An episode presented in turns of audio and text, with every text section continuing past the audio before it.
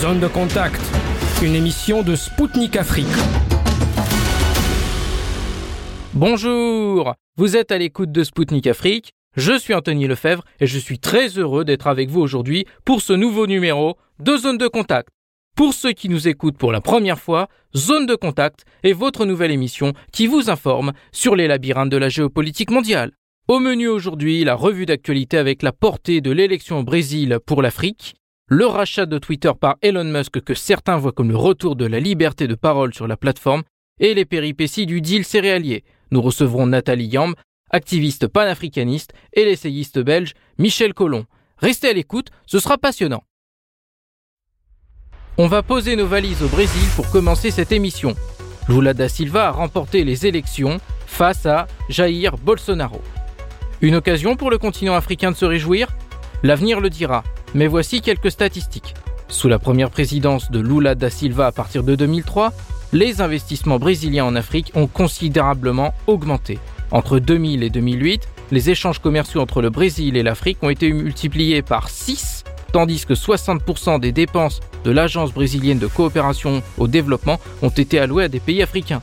De 2009 à 2012, le Brésil a même été la première source d'investissement direct étranger du Mozambique, place de leader occupée par la Chine aujourd'hui depuis 2014. Sous la gouvernance de Lula, les relations diplomatiques avec l'Afrique se sont également renforcées. Pour rappel, le Brésil compte le plus de citoyens d'origine africaine que tout autre pays au monde en dehors de l'Afrique. C'est à partir des années 60 et l'arrivée au pouvoir de Jaino Quadros en 1961 que Brasilia a mis en place une politique étrangère qui prenait en compte le continent africain avec la lutte pour la décolonisation et le développement des anciennes colonies portugaises. Toutefois, ces relations ont accusé un net recul dans les années 90. Des consulats ont été fermés et il a fallu attendre l'arrivée au pouvoir de Lula da Silva en 2003 pour voir leur réouverture. Ensuite, sous la présidence de Jair Bolsonaro, de grandes entreprises brésiliennes ont quitté le continent africain. En 2020, la compagnie pétrolière publique Petrobras a vendu sa filiale Petrobras Oil and Gas concentrer ses activités au Nigeria. En avril 2022, la société minière Val s'est retirée d'une mine de charbon au Mozambique après 15 ans d'exploitation. Il s'agissait du plus gros investissement d'une entreprise brésilienne en Afrique. Autre symbole du délaissement de l'Afrique sous Bolsonaro. Le chef d'État ne s'est jamais rendu en Afrique alors que Lula da Silva avait visité 27 pays africains pendant sa première présidence. A voir donc si la tendance persistera pendant son nouveau mandat. On poursuit avec Elon Musk qui a finalement fait l'acquisition de Twitter. C'est un feuilleton de 7 mois qui prend fin. Le milliardaire, grand défenseur de la liberté d'expression, s'est fin d'un tweet dans lequel il a déclaré que l'oiseau était libre. Conséquence immédiate, les dirigeants du réseau social ont été licenciés. Cette décision n'est pas une surprise puisque parmi les membres sur le départ, on trouve Vijaya Gad, directrice juridique de la plateforme qui été considérée en interne comme étant l'autorité morale de Twitter le management sous lequel la censure fleurissait sous la plateforme.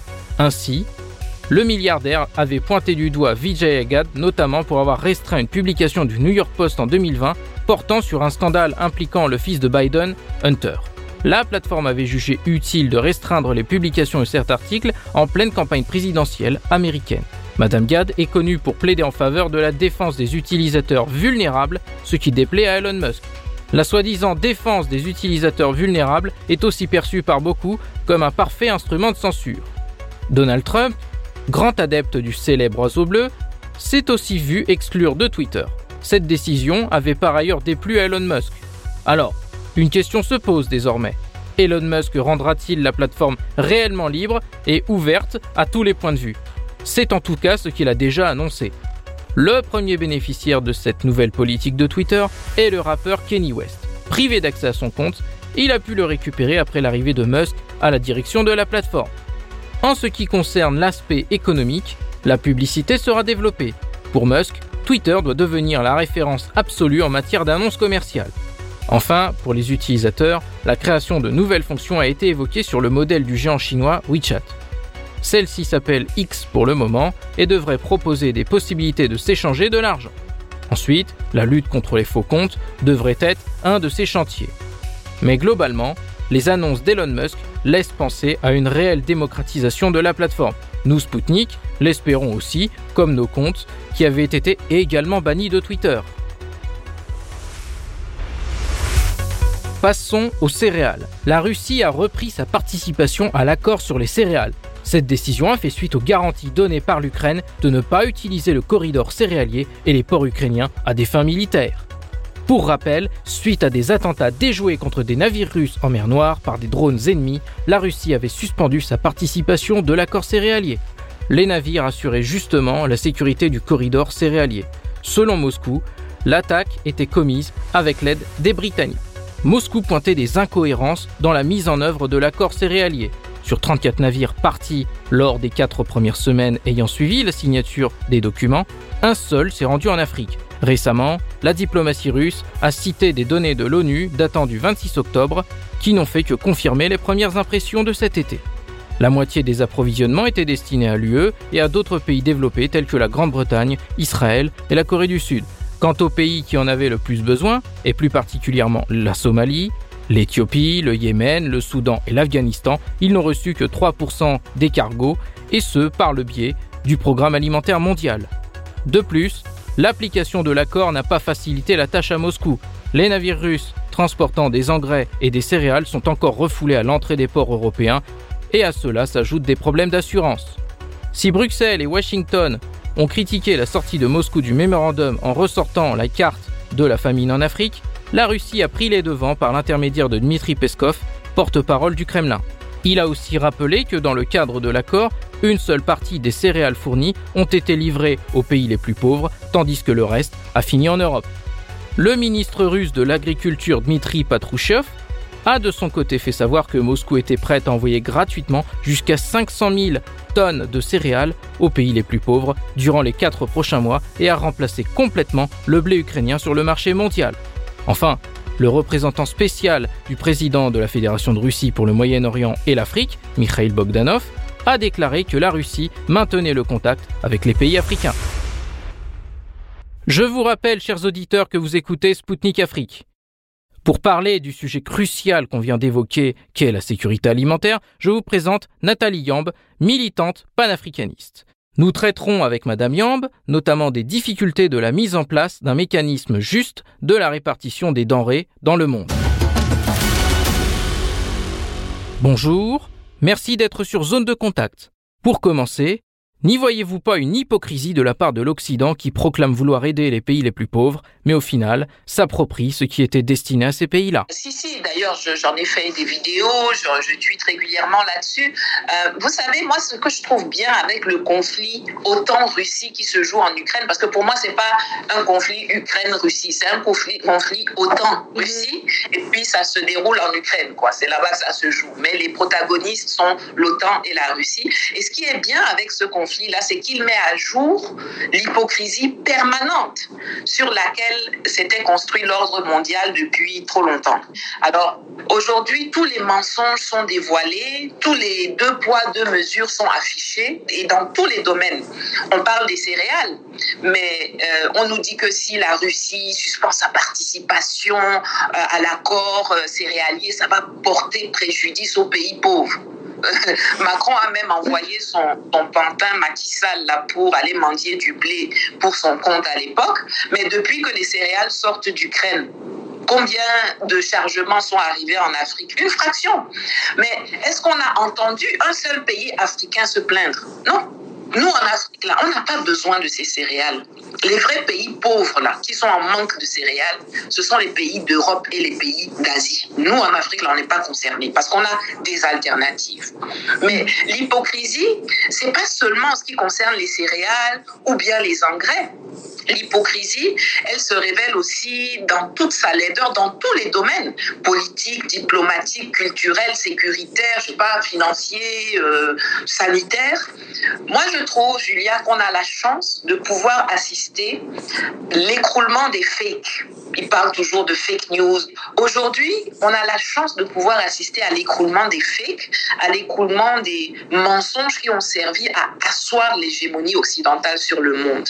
Et en tant qu'Africaine, la pandémie de Covid-19 et maintenant la guerre en Ukraine, là, pour moi, ce sont des opportunités d'éveil des opportunités de prise de conscience et des opportunités de prise de décision fondamentales pour l'envol de notre continent. Je reviens à votre actualité personnelle. Vous avez été déclaré persona non grata par la France, mais vous n'êtes pas la seule. Le nombre de personnalités traitées par la France de cette manière augmente. C'est également le cas de Maïkoul Zodi. Que ressentez-vous? Et jugez-vous ces mesures légales Au départ, euh, euh, alors j'ai bien entendu parler du cas de Michael Zodi de Tournons la page. je veux souligner une chose. sur le papier, il s'agit de cas qui sont techniquement différents. En ce qui me concerne, il ne s'agit pas d'une annulation de visa ou d'un refus de visa, puisque moi, j'en ai pas besoin et que je n'ai d'ailleurs jamais demandé de visa français de ma vie. Mais selon RFI, en ce qui me concerne, il s'agit d'une interdiction d'entrée et de séjour sur le territoire français. Là où tous les cas se, rejoignent, c'est que l'on nous refuse, en tant qu'Africains, le droit de circuler librement en France pour des questions liées à l'expression de nos opinions. Je trouve que pour un pays euh, qui se prétend être le dépositaire des droits de l'homme, c'est assez pitoyable et très loufoque à la fois. Pour moi, c'est une, c'est une preuve euh, flagrante de l'hypocrisie, du mépris et du racisme de la France euh, concernant l'Afrique. Parce que euh, quand on regarde bien, Macron, comme les présidents français d'ailleurs depuis la colonisation, se plaît toujours à courir partout dans le monde en s'auto-proclamant avocat, porte-parole, tuteur, amoureux de l'Afrique donnant même à longueur de journée des leçons que moi je trouve insupportables d'arrogance aux, gens en matière de démocratie, en, matière de droits de l'homme. Et puis, dès qu'il y a des Africains qui deviennent audibles et qui expriment des opinions qui ne sont pas favorables aux politiques ou aux pratiques de la France en Afrique, bon, c'est le même Macron qui atteinte aux libertés et qui viole le droit des Africains. Alors moi, je ne trouve pas qu'il y ait une preuve plus flagrante que ça de la petitesse de l'État français. Maintenant, euh, vous m'avez posé la question de ce que je ressens, moi. Alors sur le plan personnel, euh, moi, je ressens rien du tout face à cette interdiction. Euh, pour moi, ne pas mettre un orteil en France, euh, ça change absolument rien à ma vie. J'y ai zéro intérêt.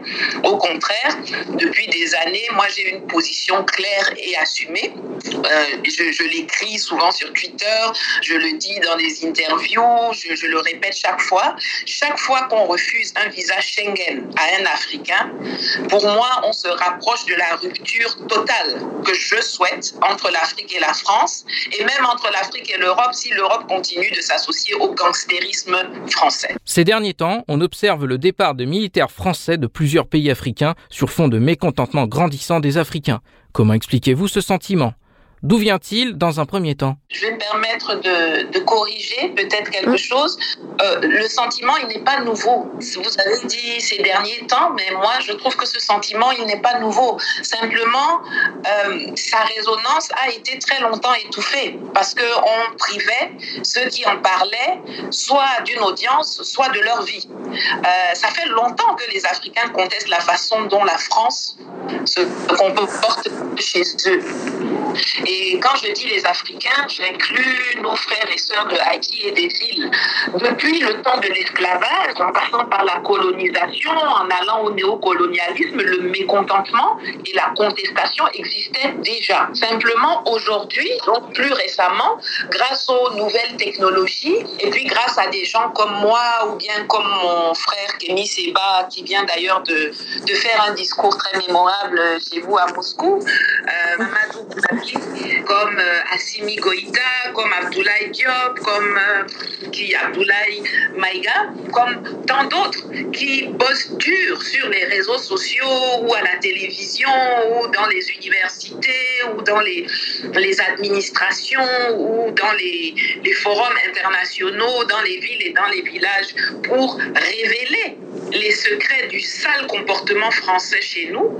Donc grâce à toute cette armée de personnes incorruptibles qui éveillent et qui décomplexent les foules, l'expression du mécontentement dont vous parlez, du rejet dont vous parlez, est aujourd'hui libérée. Elle devient plus audible, elle devient plus euh, perceptible partout. Et le monde découvre enfin le vrai visage hideux de la France à travers les actes qu'elle a posés et qu'elle continue de poser en Afrique. Alors, vouloir justifier ce rejet par la présence russe, c'est d'un ridicule sans nom. Parce que quand les esclaves se révoltaient à Saint-Domingue là-bas dans les années 1791 là-bas, il n'y avait pas de Russes. Quand Carnot se rebellait dans le Congo-Ouara en 1924, il n'y avait pas de Russes. Quand Oum ou bien Modibo Keïta, Sylvanus Olympio ou bien Thomas Sankara euh, euh, les contestaient, il n'y avait pas de Russes. Si la France veut comprendre les raisons pour lesquelles elle est vomie par les peuples d'Afrique, bon, elle n'a qu'à étudier son histoire d'une part, et puis se regarder dans un miroir d'autre part. Parce que les Africains ont changé, le monde change, mais l'État français, lui, il refuse de changer, et eh bien, il en paye le prix. Mais moi, quand on, me dit, euh, ouais, mais elle est trop russe, elle est payée par les Russes, elle est ceci, elle est cela, euh, ce qui les gêne, c'est que la Russie nous a donné une tribune. On pourrait m'appeler la dame de Paris si on m'avait, ou la dame de Montpellier si on m'avait invité à Montpellier pour parler de l'Afrique à Montpellier. Mais ils n'osent pas nous inviter, et les Russes, eux, ont osé nous inviter et nous laisser parler. On ne nous a pas censurés, on n'a pas demandé à voir nos discours avant, rien du tout. On nous a simplement donné une tribune et on a dit, bon, on va parler aussi bien avec ceux qui sont à la tête des États, parce qu'il y avait les chefs d'État à Sochi. Et puis, il y avait à côté dans le forum, il y avait des gens de la société civile, des entrepreneurs, des hommes d'affaires, etc.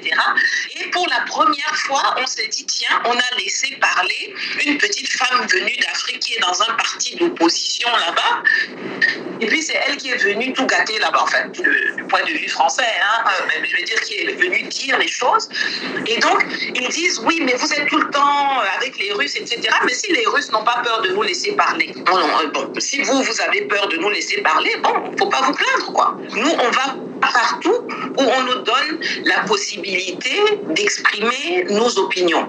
Euh, et si on ne nous ouvre pas les portes, alors on le fait sur nos propres réseaux. Et on crée nos propres réseaux. Et ce qui dérange fondamentalement la France, c'est que au début, elle nous a exclus de ces médias mainstream, comme on les appelle, la télé, les radios, les journaux, on nous excluait et on, et on pérennisait ce silence qu'ils ont entretenu depuis très très très longtemps sur les voies africaines. Et puis les réseaux sociaux, nous nous, nous sommes retranchés sur les réseaux sociaux et finalement on a, on a réussi à construire une audience sur ces réseaux sociaux et maintenant on n'a plus besoin d'eux. Et donc ça leur fait mal ça leur fait mal. TV5 m'a demandé une interview hein, euh, il y a quelques jours, je les ai envoyés promener, je n'ai plus besoin d'eux. Les autorités françaises ont exprimé leur inquiétude concernant la présence russe sur le continent africain. Macron a notamment qualifié les pays africains d'hypocrites pour mener le dialogue avec Moscou. Comment percevez-vous ces jugements du président français? Je pense que si la France est inquiète, c'est parce qu'elle a quelque chose à perdre. Or, la France, elle ne veut jamais poser le problème dans ces termes. C'est elle qui parle d'hypocrisie, mais c'est elle qui refuse d'admettre et de citer la liste des intérêts qu'elle veut défendre en Afrique. Parce que si elle est inquiète, c'est parce qu'elle a peur de perdre quelque chose. Donc, qu'est-ce qu'elle a peur de perdre? Chaque jour, on voit à la télévision ou bien on lit sur les réseaux sociaux ou dans les journaux français, on voit des hommes politiques, on voit des ambassadeurs, on voit des, des idiots de chroniqueurs ou de journalistes qui répètent que l'Afrique, ça représente moins de 4% du commerce extérieur français. Mais c'est pour ce 4%-là, c'est pour ce rien du tout que les mêmes-là sont en train de hurler, de pleurer, de crier au scandale, d'accuser les Russes, les Chinois, les Turcs de tous les maux de la terre, de vouer aux gémonies, de dénigrer et de diffamer et même d'assassiner les Africains qui, comme moi, leur disent que dorénavant, on va gérer nos ressources pour nous-mêmes africains, entre nous-mêmes africains, et avec tous ceux qui, dans le monde, veulent faire du business avec nous dans le respect selon nos termes et dans l'intérêt bien compris de toutes les parties. En premier lieu, l'intérêt bien compris des propriétaires des ressources, à savoir des peuples d'Afrique. Or, dans l'esprit français, les territoires d'Afrique appartiennent à la France plus qu'ils n'appartiennent aux Africains. C'est une conception que moi je qualifie de suprémaciste, de coloniale et de raciste.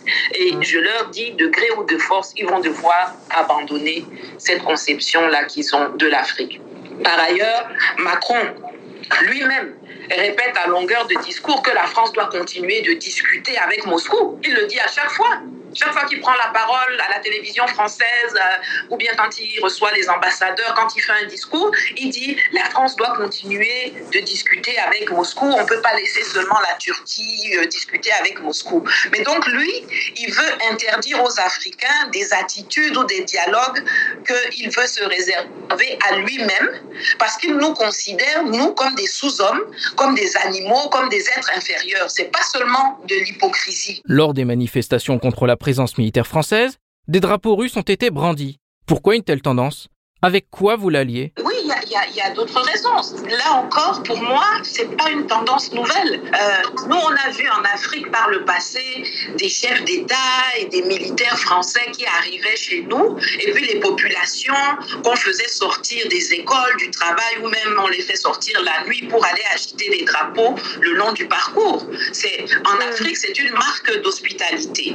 Donc, si les Africains vous perçoivent comme des gens qui viennent vers eux avec de bonnes intentions, dans des partenariats gagnant-gagnant, ils vous disent à quoi bas, comme on dit en Côte d'Ivoire ou au Ghana, on dit à quoi bas, ça veut dire bienvenue. Pour moi, là, c'est bien la France. Parce que je vous rappelle que le peuple français agitait les drapeaux américains partout et dans toutes les villes de France quand les Alliés ont débarqué en 1945 là-bas chez eux. Ça n'a pas empêché De Gaulle, quelques années plus tard, de chasser l'armée américaine, de le sortir de l'OTAN, là, qui avait libéré la France, pour les mêmes raisons que mm. celle que nous avançons pour, pour dire qu'on ne veut plus voir de soldats d'opérations et de bases militaires françaises en Afrique. De Gaulle disait que la présence militaire américaine visait à sécuriser les intérêts américains et non les intérêts français. C'est exactement, euh, et, il disait ça, il disait ça bien que les Américains n'aient jamais pillé euh, la France ou bien n'aient jamais tué des résistants au nazisme et tout ça. Les Français en Afrique, ils violent, ils pillent, ils tuent et puis nous, on doit, on doit s'émouvoir parce qu'il y a des gens qui agitent des drapeaux russes. Mais les Africains ne deviennent pas des Russes ou ne sont pas soumis à la Russie parce qu'ils brandissent des, drapeaux, russes. Tout comme les Français euh, n'étaient pas soumis aux Américains parce qu'ils brandissaient des drapeaux américains quand les, quand, quand l'armée américaine, qui est d'ailleurs, pour la petite histoire quand même, qui est d'ailleurs arrivée à la fin de la troisième guerre mondiale, de la deuxième guerre mondiale. Ils sont arrivés à la fin, ils ont pris tous les honneurs, et puis c'est les autres qui ont perdu le plus d'hommes. On les a accueillis avec des drapeaux là-bas. Là, ça les gênait pas, les Français, d'agiter des drapeaux américains. Donc, ils nous laissent, nous, agiter les drapeaux qu'on veut et qu'on nous laisse tranquille avec ces enfantillages. Quoi. Merci beaucoup Nathalie Guillaume d'avoir accepté notre invitation. Tout de suite sur les ondes de Spoutnik Afrique, Zone de Contact va donner la parole à un nouvel invité, Michel Collomb, journaliste et essayiste belge.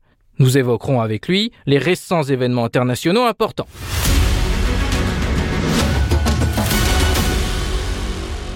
De retour sur Zone de Contact présentée par Spoutnik Afrique. Samedi dernier, la flotte russe près de Sébastopol a été attaquée par des drones aériens et maritimes. Tout le monde est au courant de l'attentat sur les gazoducs Nord Stream 1 et 2 dans la mer Baltique. Moscou actuellement accuse ouvertement les Britanniques d'avoir participé tout d'abord à la destruction des gazoducs, mais aussi d'avoir pris part à cette provocation contre sa flotte en mer Noire. Certains indices apparaissent dans la presse occidentale.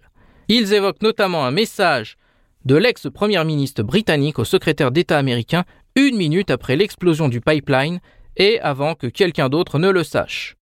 Listrus lui aurait écrit C'est fait. C'est ce qui ressort de son portable piraté. Londres n'a pas commenté cette affirmation. Pourtant, Moscou souhaite des clarifications. Pour en débattre, je vous présente l'essayiste et journaliste belge Michel Collomb.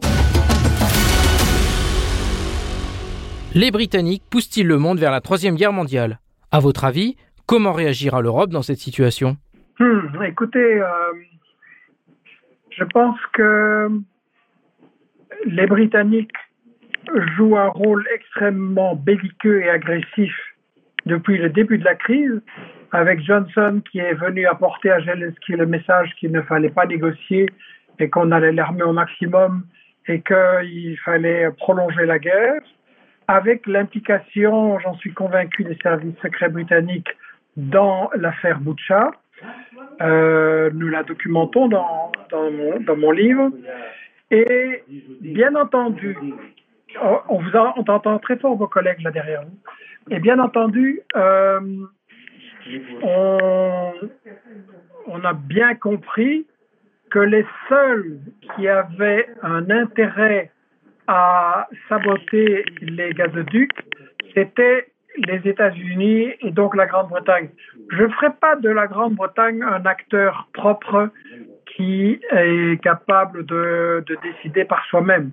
Je pense que Londres est aussi un employé de Washington et euh, quand Tony Blair a suivi George Bush pour attaquer l'Irak, les euh, manifestants dans les rues de Paris et de Bruxelles avaient un slogan qui était Bush assassin, Tony Blair son chien.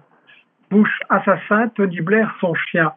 Ça veut dire que oui, c'est le petit chien des États-Unis et que euh, c'est un employé, il, agit pour le compte des États-Unis. Mais les services britanniques du MI6 ont une fameuse expérience des coups tordus, et ça on la raconte dans notre livre aussi, ont une fameuse expérience des coups tordus et de ce qu'on appelle les attentats false flag sous faux drapeau. Donc il est bien évident que euh, maintenant, étant donné le rapport de force militaire, étant donné les coups qui ont été infligés euh, par l'armée russe à l'armée ukrainienne et aux nazis, euh, maintenant il y a un engagement direct plus fort des États-Unis et des Britanniques dans ces choses-là. Le fait que le, il y avait une enquête prévue entre la Suède, le Danemark et l'Allemagne sur le sabotage des gazoducs et qu'ils ont décidé de ne pas travailler ensemble montre une chose, c'est qu'il y a des directives de Washington et de Londres pour empêcher qu'il y ait une enquête, pour empêcher qu'on fasse la vérité là-dessus, alors que le monde entier sait très bien qui, qui l'a fait, évidemment. Donc, ça, ça veut dire que ça nous mène à un danger de guerre mondiale.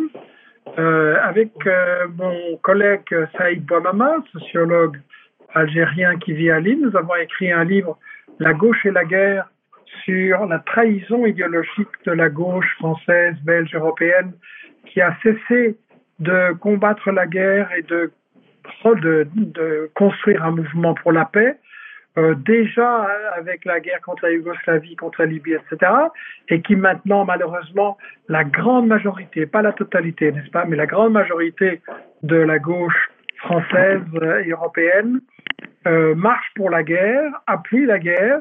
C'est devenu aussi une gauche impériale, c'est euh, quelque chose de dramatique.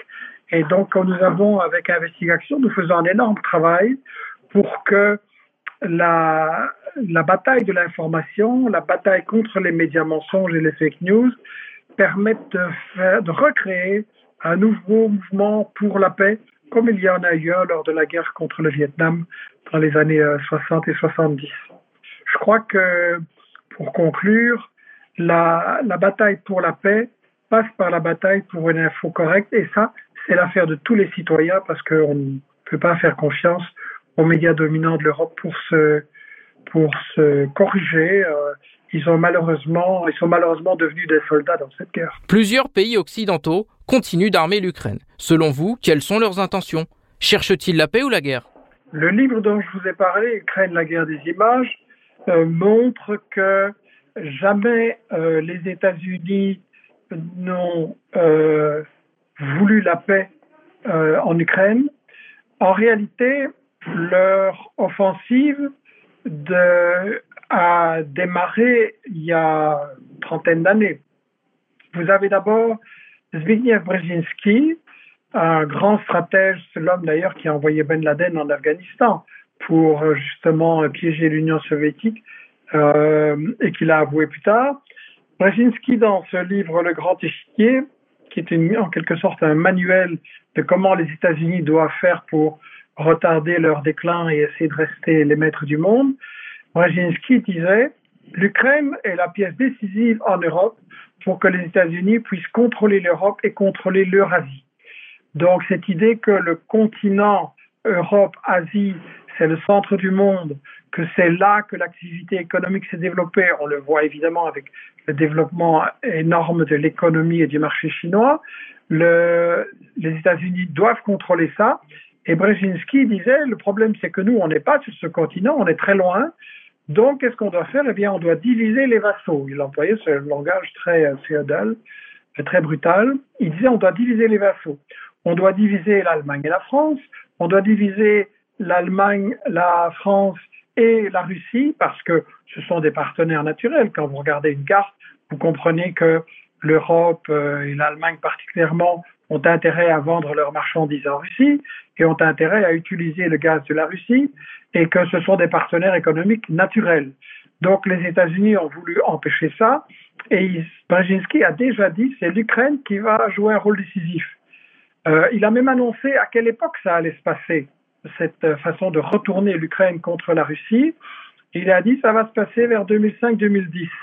Il y a eu une tentative de révolution colorée euh, à la soi-disant révolution orange en 2004, qui était euh, coup d'État euh, soft des États-Unis. Elle a échoué. Ils en ont tiré la leçon qu'ils allaient avoir besoin de violence pour faire basculer la société ukrainienne. Donc, ils ont euh, armé et financé des milices fascistes néo-nazis comme Azov, des milices qui sont extrêmement racistes, qui sont extrêmement intolérantes, qui prônent l'homophobie, qui prônent euh, euh, l'antisémitisme, euh, etc. Et ils les ont armés déjà bien avant la guerre. Ils les ont soutenus quand ces milices et régiments fascistes ont agressé les populations du Donbass. Et donc, c'est pas nouveau. Et quelqu'un, un stratège très influent aux États-Unis comme George Friedman, a dit en 2015 ou 16, je ne sais plus, euh, Bien entendu que c'était notre coup d'État à Maïdan. Euh, bien entendu que c'est les États-Unis qui l'ont fait. La Russie a raison de dire ça. Et euh, nous avons voulu montrer que nous pouvons non pas tuer la Russie, mais la blesser. Et donc nous voulions plonger l'Ukraine dans l'instabilité. Donc ce qui est frappant, encore une fois, par rapport à nos médias ici, c'est que on ne dit pas que certains stratèges des États-Unis, et encore d'autres, euh, Hillary Clinton a dit qu'il fallait faire en Ukraine comme en Afghanistan. Tous ces stratèges disent euh, oui, c'est une guerre des États-Unis pour affaiblir la Russie. Et donc, ils ne veulent pas la paix. Et euh, dans le livre que j'ai annoncé, Ukraine, la guerre des images, nous, analysons bien entendu énormément l'affaire de Boucha, euh, bien entendu, tant qu'il n'y a pas une enquête internationale impartiale sur place, on ne peut pas prétendre donner les explications de tout ce qui s'est passé, mais nous analysons euh, de très près la couverture des médias français, belges, euh, européens, états-uniens, et on voit très très bien que Boucha, il y a une énorme manipulation, probablement des services secrets britanniques, et que l'objectif de cette manipulation était bien entendu de diaboliser la Russie, d'essayer de l'isoler internationalement, de justifier des sanctions, de justifier l'envoi d'armes importantes, qui bien entendu font gagner beaucoup d'argent aux industries de l'armement aux États-Unis, mais que l'objectif était surtout de saboter la négociation qui se déroulait à Istanbul. Et là, vous savez qu'en mars, il y a eu des négociations, elles ont été interrompues, elles ont reprises, et quand Lavrov dit les négociations n'étaient pas faciles, mais elles faisaient des progrès et euh, Kiev avait pour la première fois remis une note écrite. Je pense qu'à mon avis, Zelensky a à un moment donné voulu négocier. D'ailleurs, il a fait des déclarations comme quoi on pouvait réfléchir à un statut neutre pour l'Ukraine, donc pas l'Ukraine dans l'OTAN. C'était quand même un fameux pas en avant. Et tout de suite après, tout de suite pendant ces négociations, arrive l'affaire de Boucha, donc, pour moi, c'est la confirmation que les États-Unis ne veulent surtout pas que la guerre s'arrête. Ils sont prêts à se battre jusqu'au dernier Ukrainien pour embêter la Russie et essayer de diviser le front mondial pour un monde multipolaire. Pourquoi les pays européens préfèrent garder le silence et ne disent pas stop à tout un tas de provocations dont l'initiateur serait Washington? Je crois que ça renvoie à une question plus générale. Pourquoi les dirigeants européens suivent les États-Unis depuis le début? Euh, Je rappelle que Angela Merkel et euh, le président Hollande avaient patronné les accords de Minsk. Les accords de Minsk prévoyaient euh, un cessez-le-feu, la fin de l'agression des troupes de Kiev contre le Donbass et la démilitarisation d'Azov et euh, des garanties d'autonomie pour les républiques populaires euh, du Donbass qui, à ce moment-là, n'avait pas dit qu'elle voulait quitter l'Ukraine. Elle avait dit on veut l'autonomie, on veut le respect de nos droits, on veut qu'on cesse de nous massacrer, on veut continuer à pouvoir parler le russe ou d'autres langues. Et euh, Merkel et Hollande avaient euh, obtenu un accord. Le président Poroshenko, tenu par les États-Unis, n'avait aucune intention de l'appliquer et les États-Unis non plus.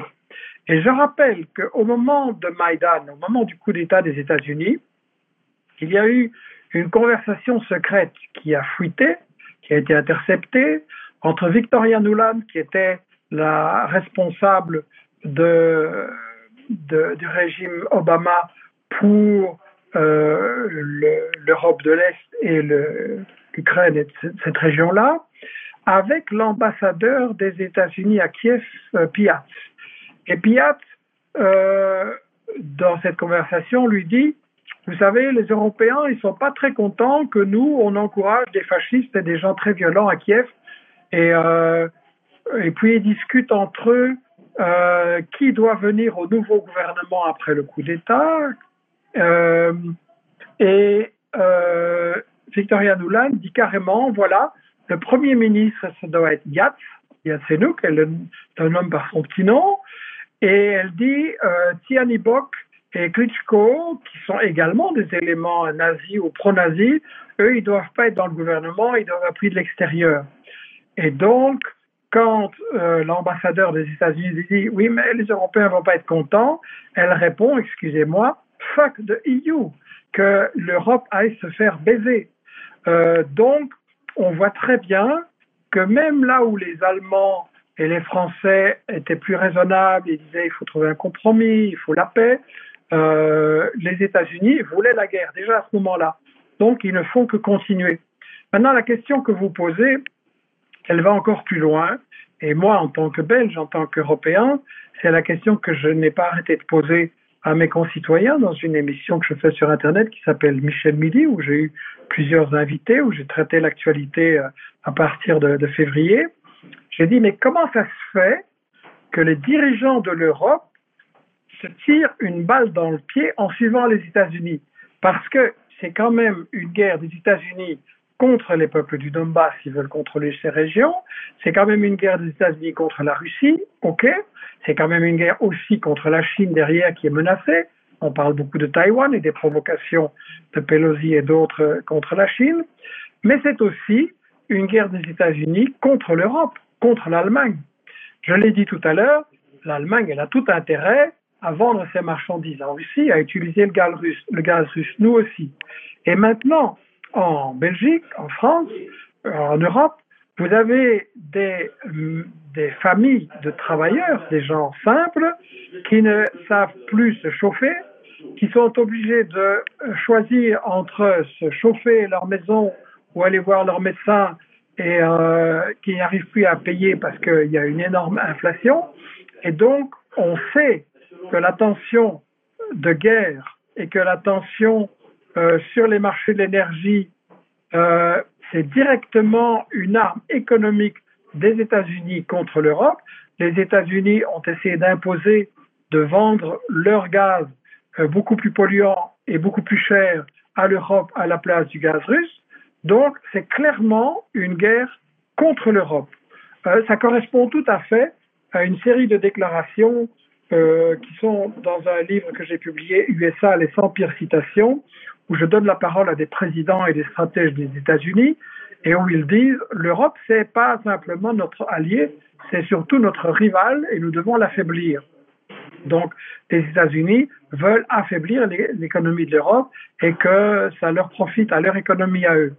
Donc, la question est comment ça se fait que les dirigeants européens acceptent ça? Je pense qu'il y a plusieurs explications.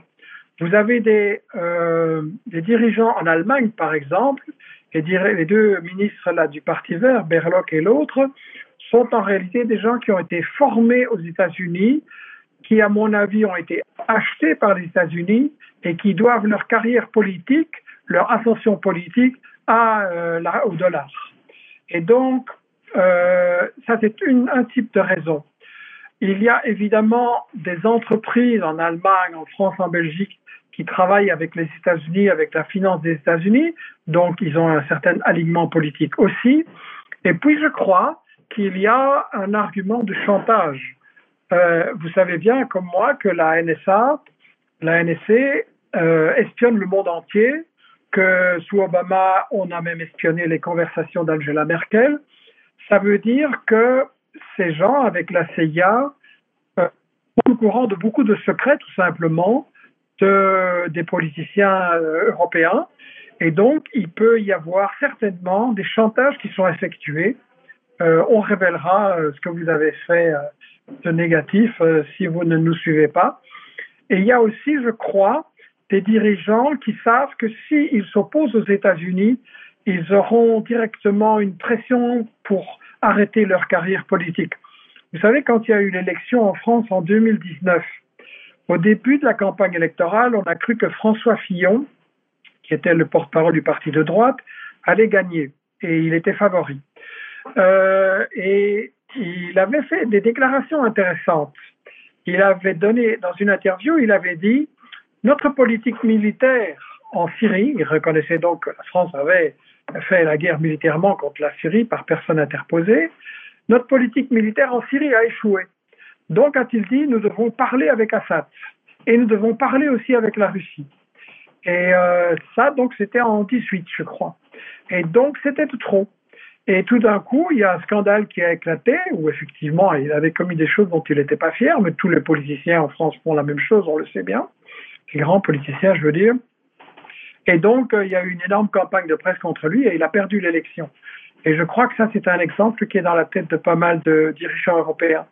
Donc, je n'ai pas une raison, mais euh, trois ou quatre pour expliquer le silence coupable de nos dirigeants, parce qu'ils sont responsables du fait que les gens ici euh, vivent de plus en plus mal et euh, ont, ont, peur du lendemain, ont peur de ne plus pouvoir chauffer euh, les maisons et leurs enfants. Il s'agit là d'une trahison de nombreux politiques européens à l'égard de leur population. Bien entendu, dans la Constitution, il est écrit que l'État et le gouvernement, sa première mission, c'est de protéger les citoyens.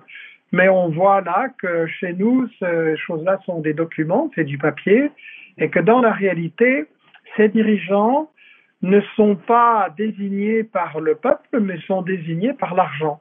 Ce sont des dirigeants qui, euh, dont la carrière dépend des multinationales. Vous savez, pour être élu président aux États-Unis, il faut un budget de campagne électorale d'un milliard de dollars. Mais il n'y a personne qui a ça, évidemment.